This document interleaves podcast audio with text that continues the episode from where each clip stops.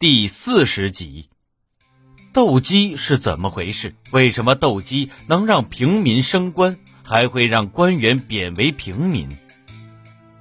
斗鸡从古至今都有，最早在先秦时期，人们就已经开始斗鸡了。西周时期就有了专门的王室斗鸡驯养师，还总结出了一套训练斗鸡的理论和方法。到后世，斗鸡逐渐被赋予了勇敢和阳刚的象征意义，长盛不衰。唐代社会风靡斗鸡活动，一次，沛王李贤与英王李显斗鸡，年轻的王勃开玩笑地写了《袭英王鸡》，讨伐英王鸡，以此为沛王鸡加油助兴。唐高宗李治看了文章后，勃然大怒。认为王勃的文章有意挑拨诸王间的关系，斥责了王勃，并立即下诏废除王勃官职，当天就赶出了沛王府。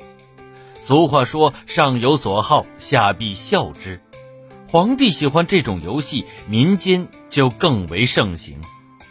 京城中的男女老少，不论尊卑贵贱，都弄一只斗鸡玩玩。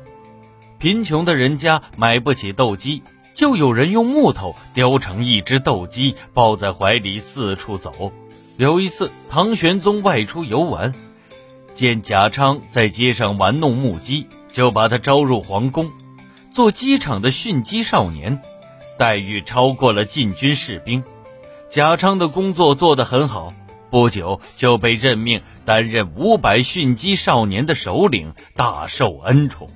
人们称他为神机童。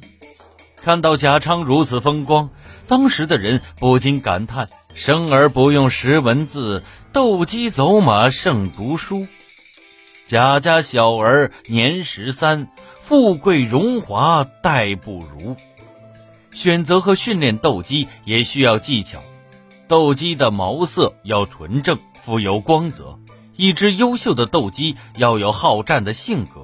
进攻时必须凶狠坚决，挑出来的鸡要经过主人的精心调教才能上场。比如，为了增强斗鸡的体力，每天要定时撵鸡跑；平时喂食的时候，要把米放在比鸡头高的地方，以训练它们伸长脖子、挺起胸脯。呆若木鸡，现在一般用来形容一个人痴愣发呆的样子。可是，它最初的含义正好相反，是个褒义词。呆若木鸡出自《庄子·达生篇》，原本是个寓言。故事讲的是齐宣王爱好斗鸡，一个叫季绳子的人就专门为齐宣王训练斗鸡。他认为活蹦乱跳、焦态毕露的鸡不是最厉害的。目光凝聚、纹丝不动、貌似木头的鸡才是高手。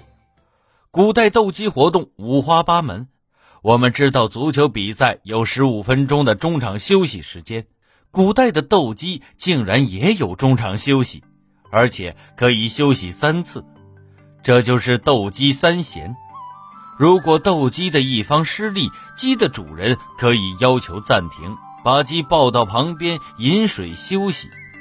斗鸡有时还会有装备，古人在斗鸡上场前要给它安装上金具，金具是一种特制的利刃，套在斗鸡的爪上可以增加战斗力。